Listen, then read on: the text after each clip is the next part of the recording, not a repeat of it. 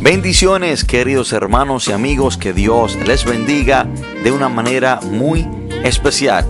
Bienvenidos a su podcast Radio Monte Carmelo, donde será bendecido en gran manera. Quiero que el que tenga su Biblia y me pueda acompañar, si así siente hacerlo, Marcos 16, capítulo 15, versículo, perdón, Marcos 16, eh, versículo 15.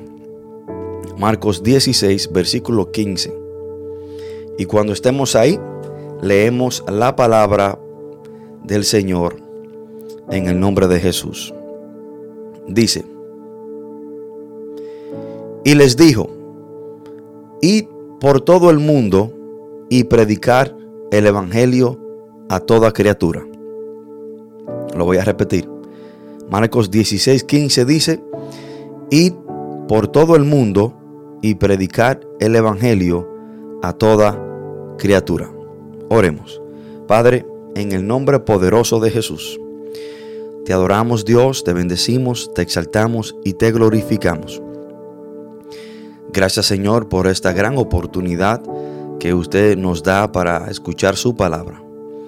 Padre Santo, te adoramos, te bendecimos y te exaltamos. Usted es nuestro Señor, nuestro Dios. En usted depositamos nuestra confianza, nuestra fe. Espíritu Santo, usted es nuestro Maestro, nuestro ayudador. Por lo tanto, le pido que sea usted tratando con cada uno de nosotros de una manera especial. Espíritu de Dios, abra nuestros corazones, nuestro entendimiento. Y yo le pido, Señor, que este mensaje no sea para herir a nadie, sino que sea un mensaje para edificar, para guiar, para fortalecer, para instruir. Y que toda la gloria y la honra sea para usted, Señor. Padre, todo esto te lo pedimos en el nombre poderoso de Jesús. Amén y amén.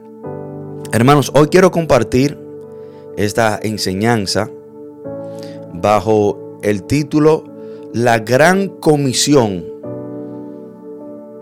no es una sugerencia, es un mandato. La gran comisión no es una sugerencia, es un mandato. Y lo primero que quiero decirle, hermano, que estas fueron las últimas palabras de Jesús a sus once discípulos antes de él ascender al cielo.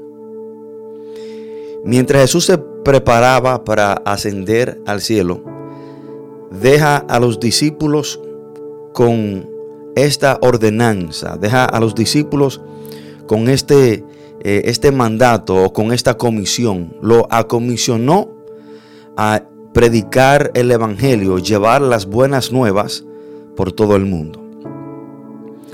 Hermanos, y a esto nosotros le llamamos la gran comisión, los creyentes. Por lo normal, debemos de entender que las últimas palabras de una persona antes de despedirse son las más importantes. Y, y, estas fueron las últimas palabras de Jesús hacia sus discípulos antes de él ascender.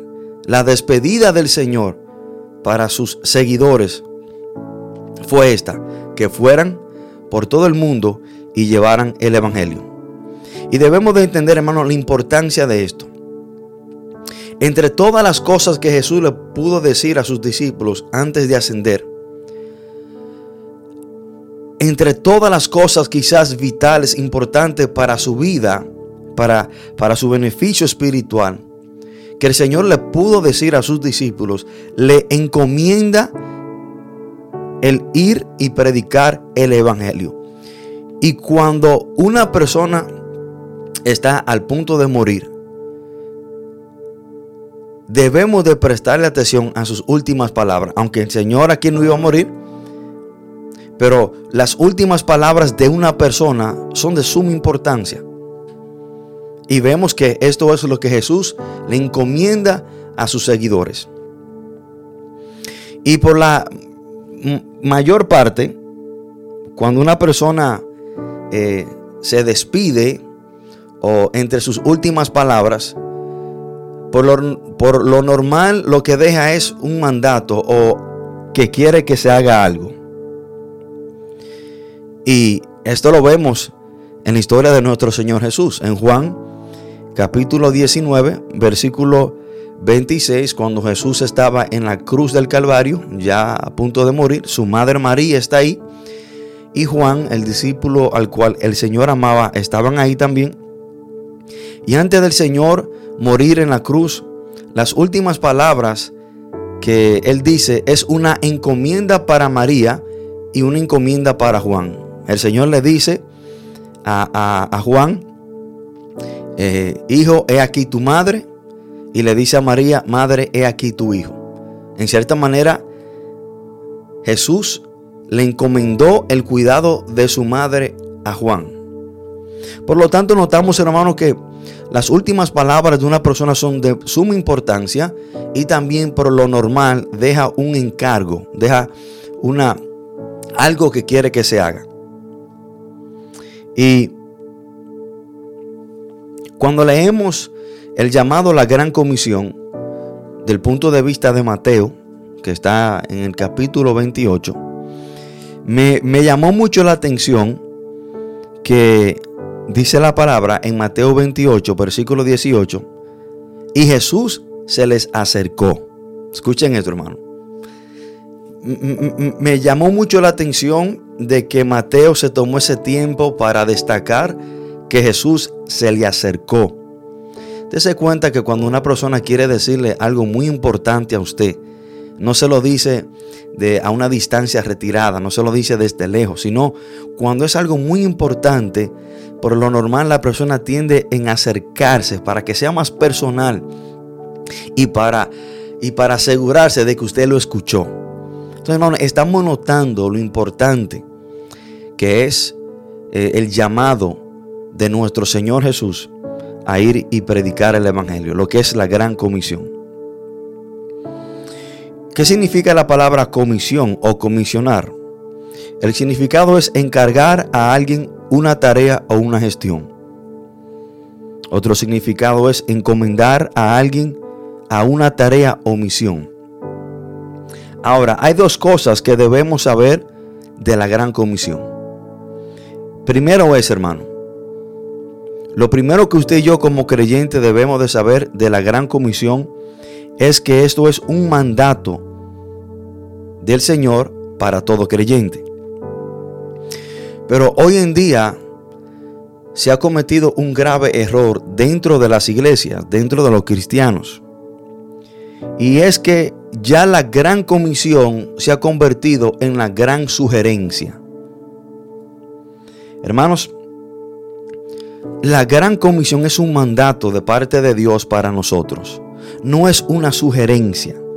Hermano, esto no es opcional. Esto no es como que si el Señor nos estuviera haciendo una sugerencia para que saliéramos afuera y predicáramos el Evangelio. Hemos tomado, hermano, este mandato del Señor como que si esto fuera opcional o como que si esto fuera una sugerencia de parte del Señor para nosotros. Y la tomamos, hermano, como que si el Señor nos hubiese dicho, si tú sientes ir a evangelizar, ve. La hemos tomado como que si el Señor dice, si tú sacas un poco de tiempo de tu horario muy congestionado y te sobra un poco de tiempo, sal y predica el Evangelio. O como que si el Señor nos estuviera diciendo, mira, hazme un favor, te voy a pedir un favor, sal afuera y comparte tu fe. Hermano, esto no es una sugerencia, esto es un mandato. En el lenguaje original, cuando el Señor eh, llama a, a los discípulos a ir y predicar y evangelizar y compartir su fe y presentar las buenas nuevas, esto está como una orden, hermano. Esto es una orden, es un mandato de parte del Señor. Ahora, yo soy de los que pienso que al nosotros fallar a atender este llamado de parte de Dios, Yo soy de los que pienso, hermano, de que esto es pecado. Ahora, usted quizás me está diciendo, wow, pero hermano, usted como que eh, está exagerando. Y le voy a dar mi punto de vista, por lo cual yo creo que el usted no salir y asumir esta responsabilidad, usted no llevar a cabo eh, lo que el Señor le comisionó, que es de llevar el Evangelio, es pecado. Lo primero que debemos saber es que es un mandato. El Señor nos llama a hacer esto. Y cuando el Señor nos llama a hacer algo y no lo hacemos, hermano, eso cae bajo el pecado de omisión. Omitir lo que el Señor nos ha dicho, ponerlo a un lado, no hacerlo. Pero se da el caso que muchas veces pensamos que pecado es hacer lo que Dios nos dice que no debemos hacer. Pero debemos de entender que pecado también es el usted no hacer lo que el Señor te llama a hacer. Pecado no es solamente yo hacer lo que Dios me dice que no debo hacer, que es pecado. Pero pecado también es yo no hacer lo que Dios me dice que debo de hacer. Eso cae bajo el pecado de omisión, de desobediencia.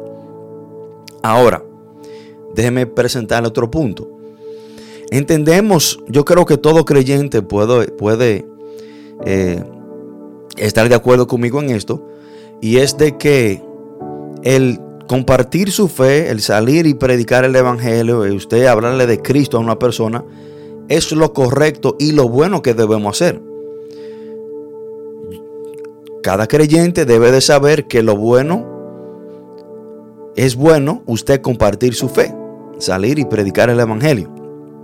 Ahora, cuando nosotros lo vemos y entendemos que compartir nuestra fe es bueno, es lo correcto, es lo justo, es lo que Dios nos dice que debemos hacer. Y entonces miren lo que dice Santiago 4:17. Santiago 4:17 dice, y al que sabe hacer lo bueno y no lo hace, le es pecado. ¿Ven por qué digo que el no compartir su fe, el no evangelizar es pecado? Porque si sabemos que el compartir nuestra fe, salir y, nosotros ser obediente a, la gran comisión es lo bueno, es lo correcto que estamos llamados a hacer. Ahora, Santiago dice que cuando tú sabes hacer lo bueno y no lo hace, eso en sí es pecado. Hermanos, pero también quiero decirte que hacemos mal, hacemos mal en no compartir nuestra fe. Hacemos mal en no salir a evangelizar. Quiero que el que tenga su Biblia me acompañe a Segunda de Reyes. Vamos, vamos a ver una historia muy impactante que en cierta manera tiene que ver con, con, con esto, con compartir eh, las buenas nuevas. Segunda de Reyes capítulo 7.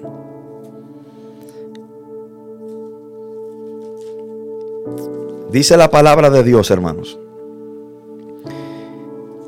Voy a leer desde el primer versículo para que los que, lo que quizás no tengan conocimiento de esta historia puedan entrar en contexto. Dice, dijo entonces Eliseo, oí palabra de Jehová, así ha dicho Jehová, mañana a esta hora valdrá el sea de flor de harina un ciclo y dos seas de cebada un ciclo a la puerta de Samaria.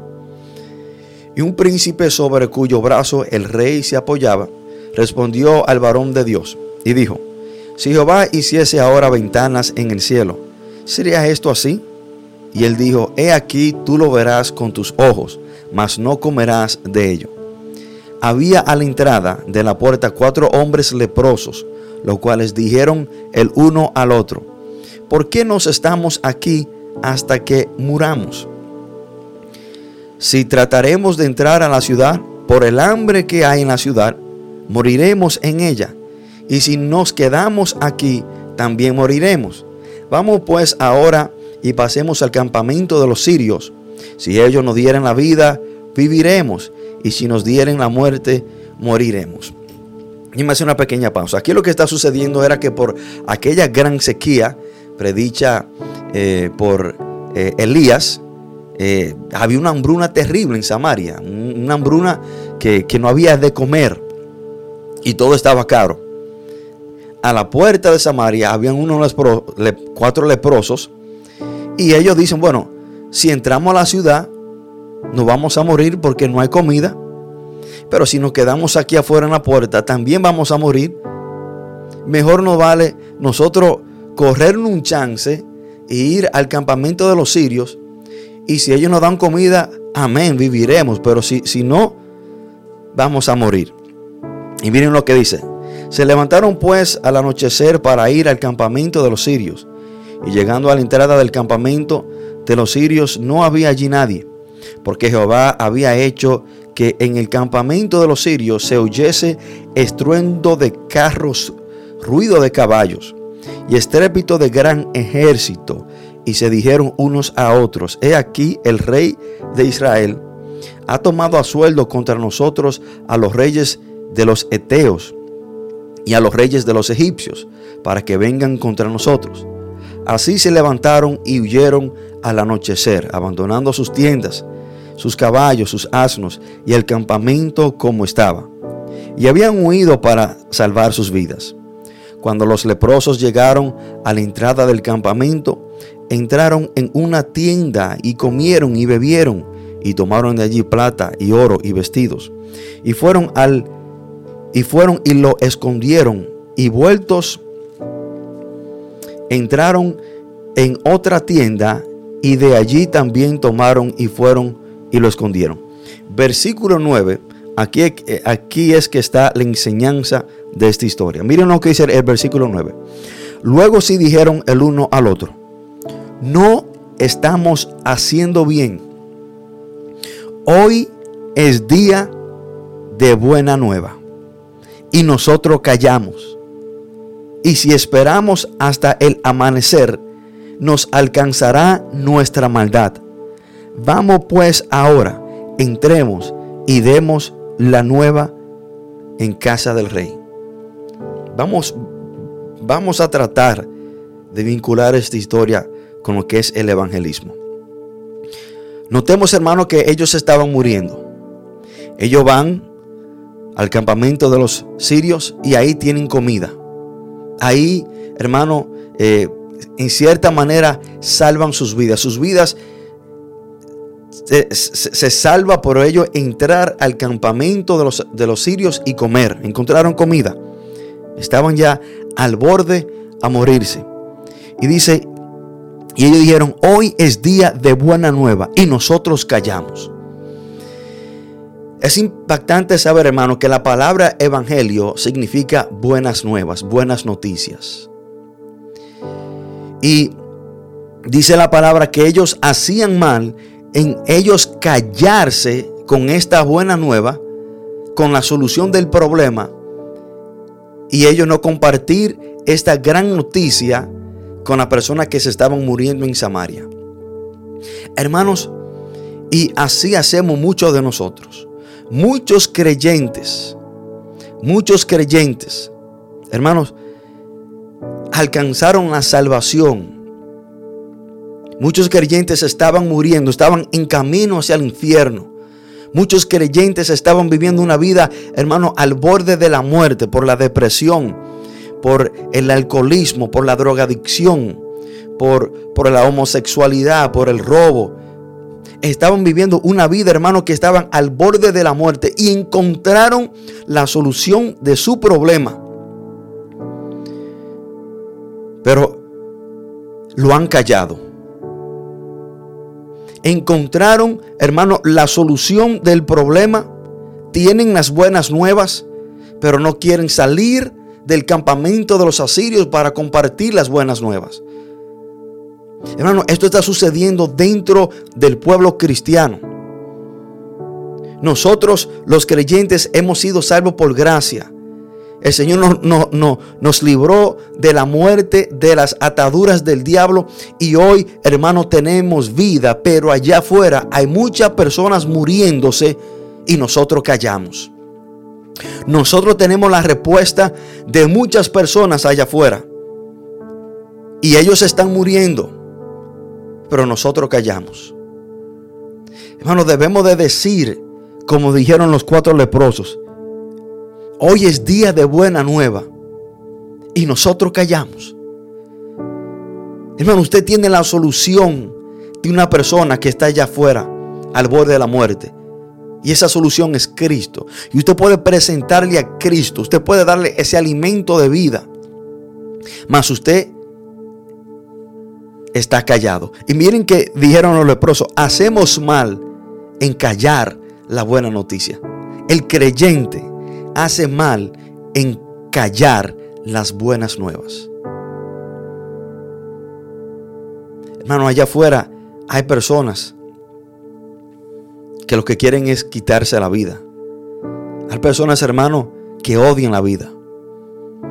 Hay personas que quizás están pasando por el mismo problema por el cual usted pasó, pero usted tiene la respuesta de ese problema, el cual es Cristo. Mas, sin embargo, hay gente muriéndose y usted está callando la solución que una persona allá afuera tanto desea escuchar. Hermano, las personas en Samaria se estaban muriendo del hambre. Mas estos cuatro leprosos se habían llenado, habían comido en abundancia. Habían comido y hasta habían escondido. Y eso es lo que es, hermano, el Evangelio. Cuando el Señor dice que Él le dará vida y vida en abundancia, Dios nos da más de lo que necesitamos. Eso era lo que tenían esos cuatro leprosos. Ellos comieron y escondieron. Ellos tenían más de lo que ellos necesitaban.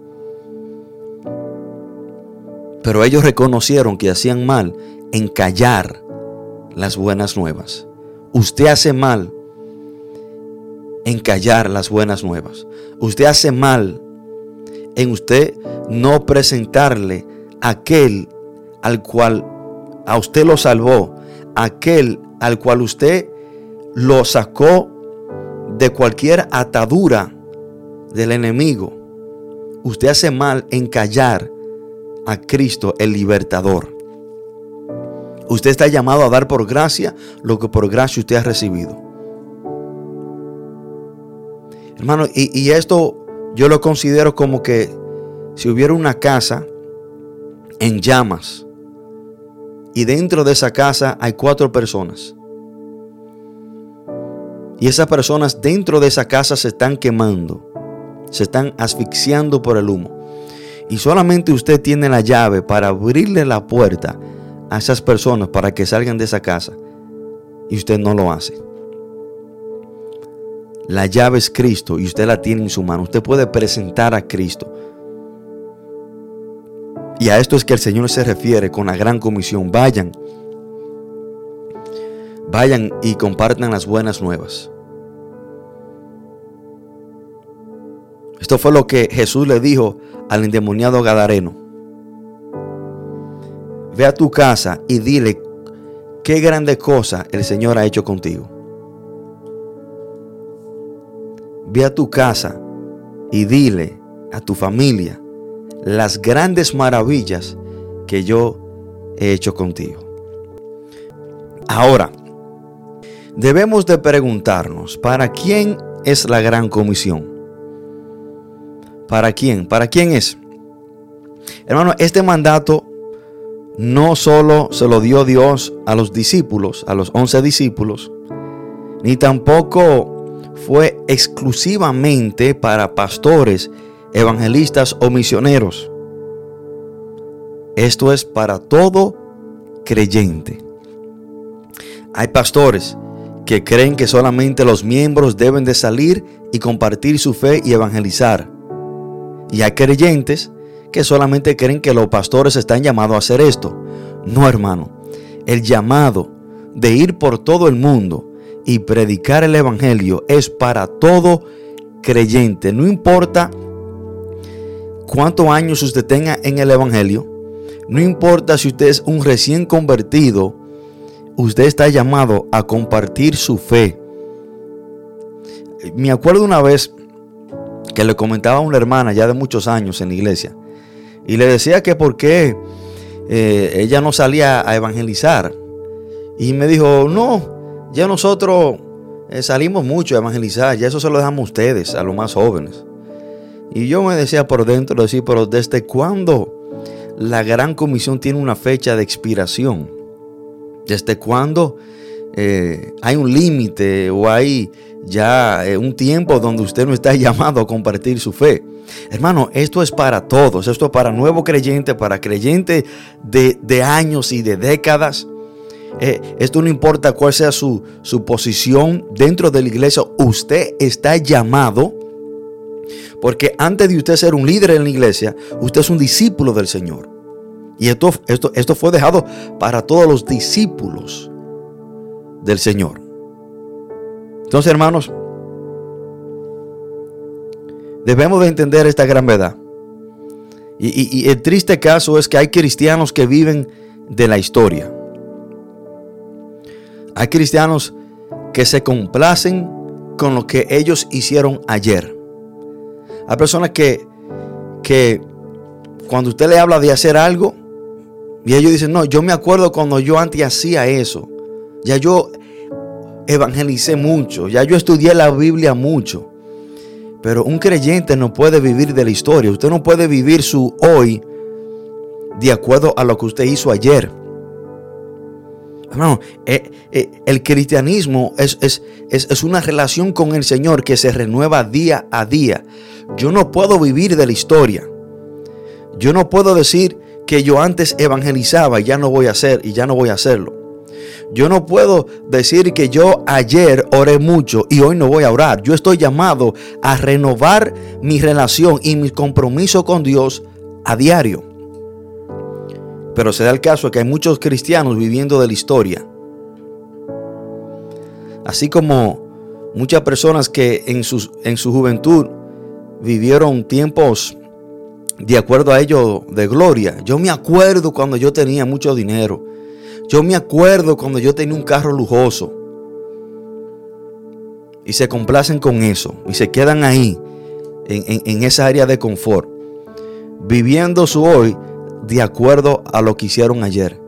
Pero usted y yo como seguidores de Cristo no estamos llamados a vivir de la historia.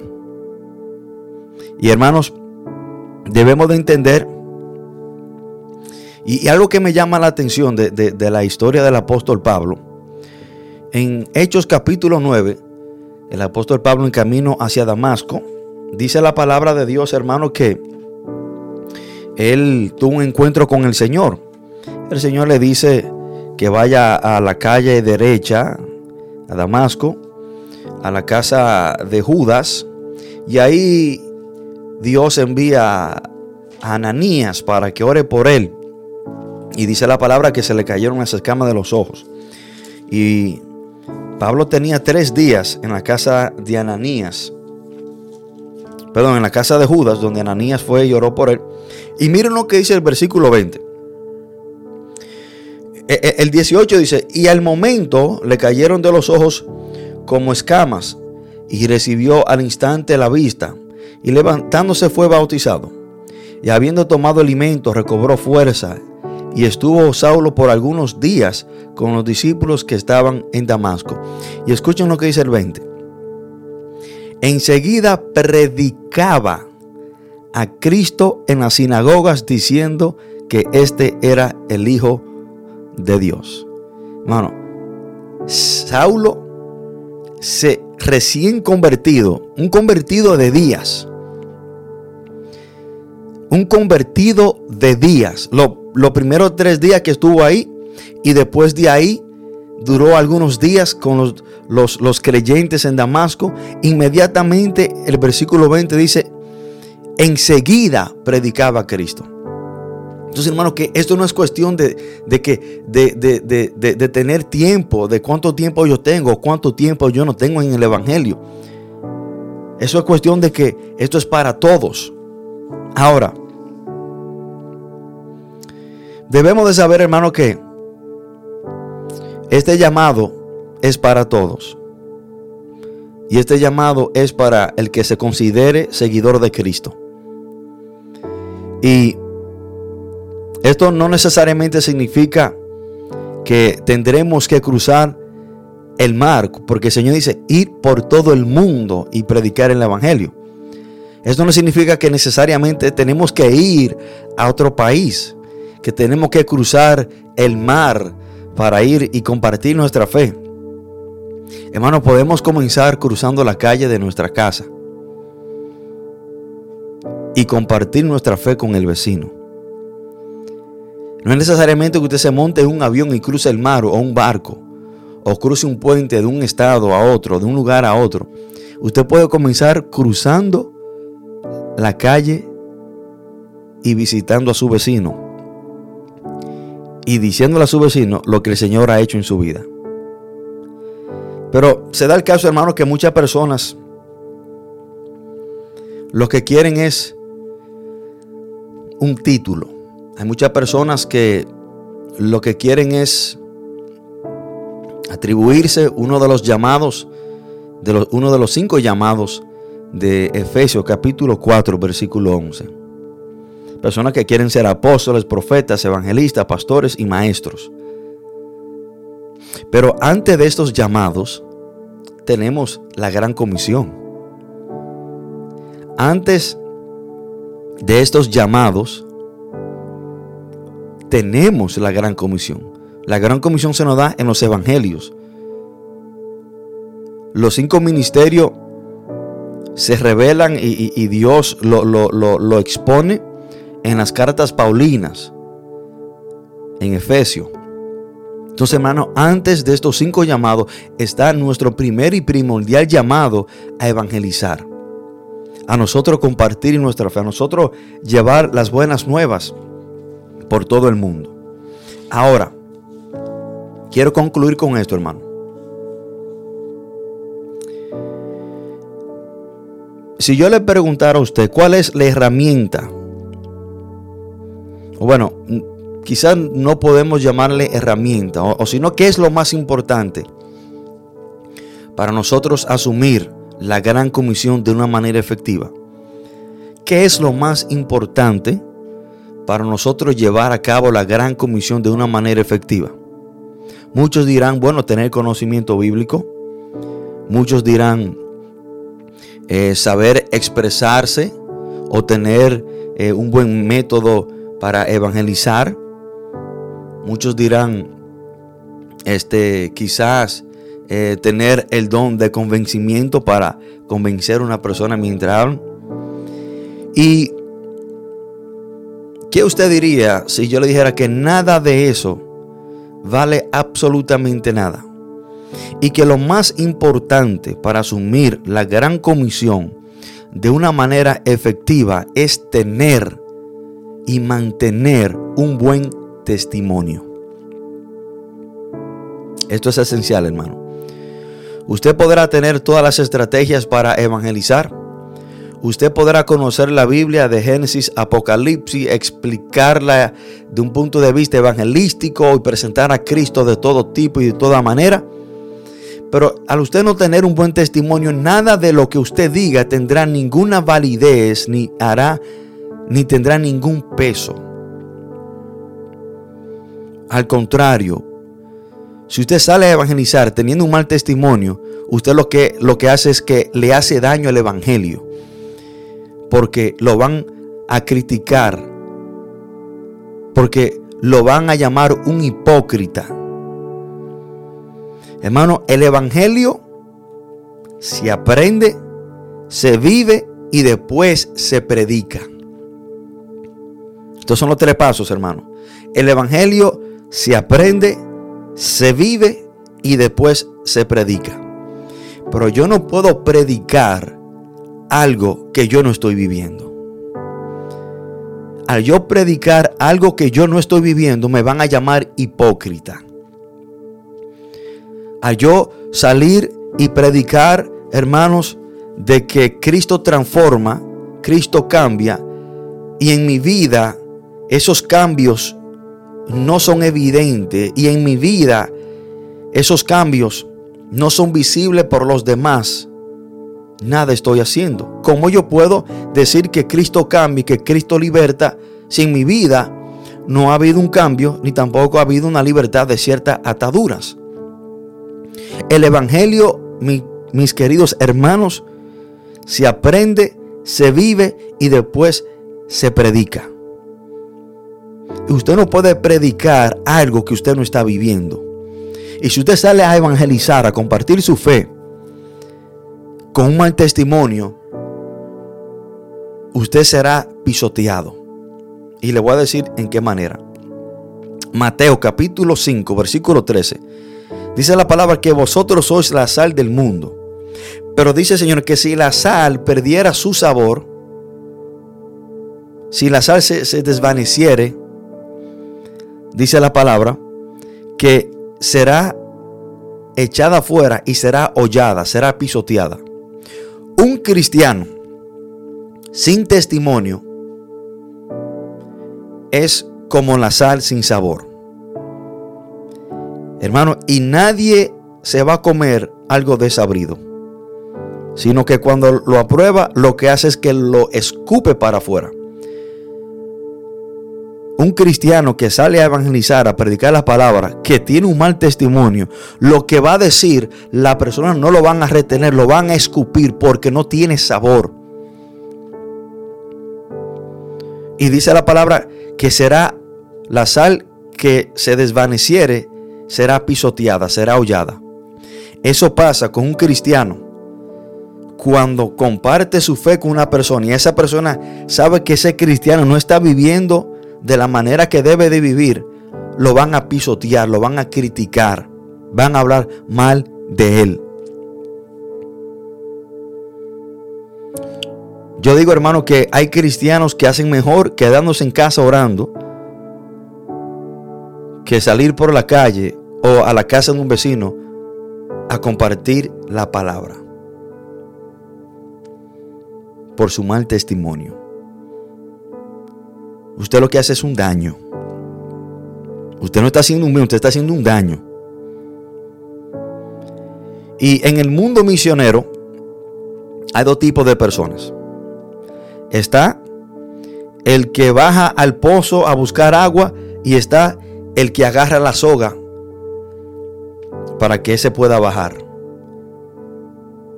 O sea, está el que va y hace la obra y está el que suple el medio o los medios para hacer la obra.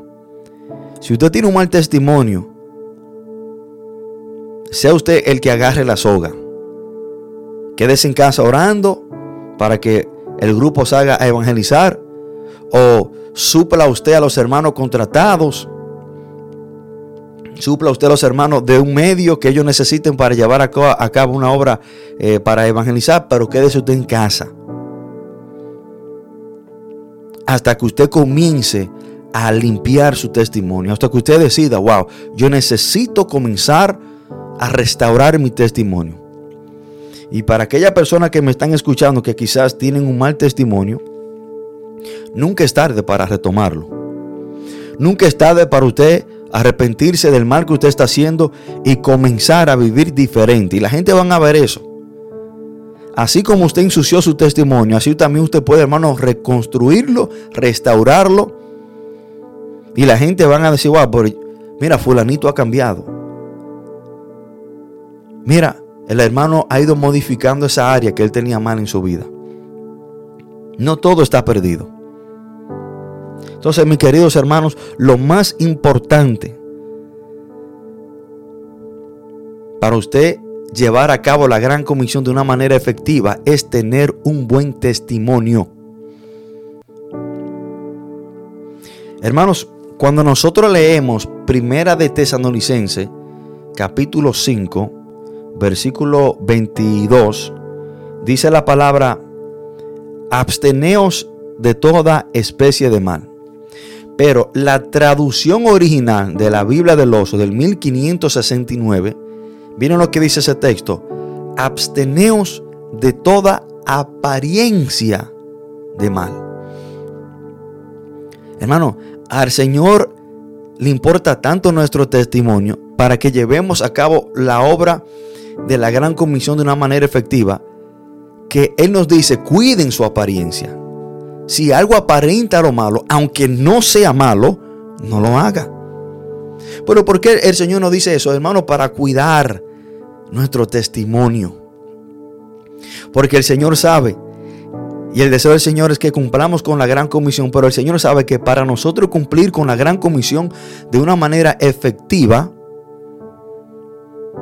necesitamos tener una buena apariencia. Y no solamente ser cristiano de apariencia, sino de verdad. Pero está hablando de tener un buen testimonio. Si algo aparenta lo malo, no lo haga.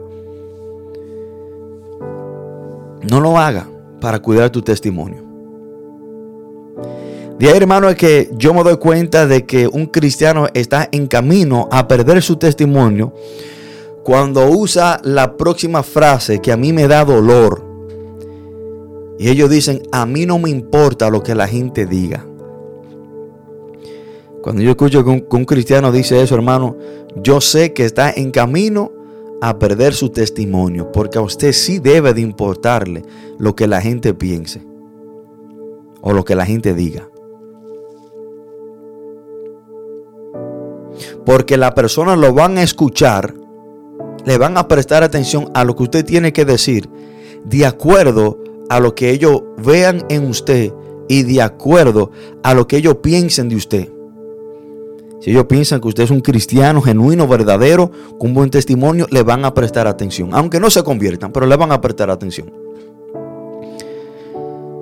Pero si ellos lo ven como un cristiano patica floja, un, un cristianito a media, un pie aquí, otro pie allá, hermano, usted podrá cansarse evangelizando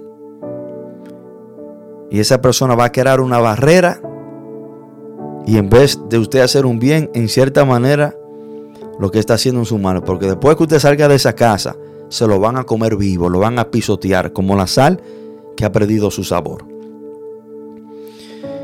Y brevemente, antes de terminar, hermano, antes de terminar, quiero darle un método. Un método para que usted que me está escuchando, para que usted pueda evangelizar a una persona en tan solo tres minutos. Escuchen esto. Si usted quizás eh, dice, bueno, yo no sé cómo evangelizar, yo no sé cómo compartir mi fe, hoy usted no tendrá excusa porque le voy a dar un método, hermano, muy sencillo, muy fácil,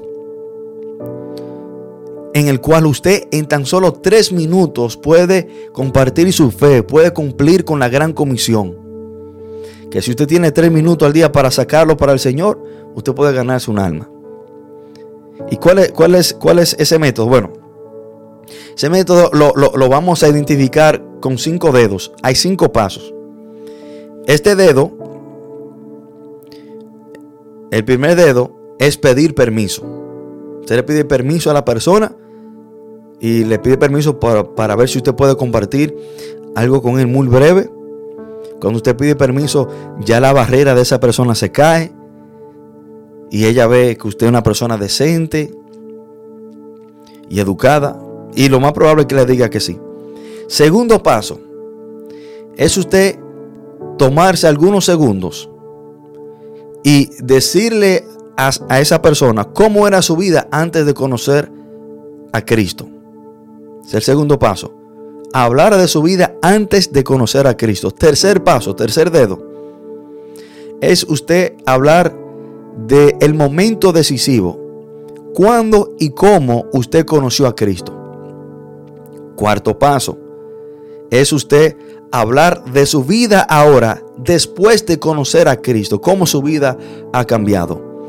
Quinto dedo y último paso es usted decirle a esa persona qué le hubiese sucedido si usted no hubiese conocido a Cristo. Hermano, y eso toma tres minutos. Ejemplo, después que usted pide permiso, usted dice a la persona, mira, antes de yo conocer a Cristo, eh, era eh, un ladrón, era un delincuente, era una persona muy violenta, era una persona muy encerrada, decía mucha mala palabra. Pero un día en el 2012, en la prisión federal, conocí a Cristo. Le entregué mi vida, lo confesé como mi Señor y Salvador. Y desde ahí en adelante he caminado con Él. Ahora que tengo a Cristo en mi vida, no soy un delincuente, no soy una persona violenta. Ahora que tengo a Cristo en mi vida, mi familia, eh, este, tengo paz y tranquilidad con mi familia. La comunidad me ve como una persona ejemplar. Tengo buenas relaciones con todas las personas que antes tenía malas relaciones. Soy libre. Cristo ha cambiado mi vida. Último paso. Quinto paso. Si yo no hubiese conocido a Cristo, yo te garantizo que yo estuviera muerto. Si yo no hubiese conocido a Cristo, yo te garantizo que quizás estuviera en la prisión de regreso, quizás haciendo vida. Y ya. Así de sencillo, hermano, usted compartió su fe, usted evangelizó y cumplió con la gran comisión. Eso así de sencillo. Entonces usted no tiene excusa por la cual usted decir que usted no puede salir a evangelizar o compartir su fe o cumplir con este llamado de la gran comisión. Hermanos, que Dios le bendiga, que Dios le guarde. Yo espero que, que usted haya aprendido algo. Eh, primeramente, que haya aprendido eh, nuestro llamado, nuestra responsabilidad de compartir la fe. Y que también haya aprendido este método de evangelizar en tan solo, en tan solo tres minutos. Así de fácil, así de sencillo. Pero como le dije, hermano, eh, para usted llevar a cabo la gran comisión de una manera efectiva, necesita tener un buen testimonio, necesita mantener un buen testimonio, porque la persona lo van a escuchar de acuerdo a su estilo de vida. El Evangelio se aprende, se vive y después se predica. Hermanos, que Dios le bendiga.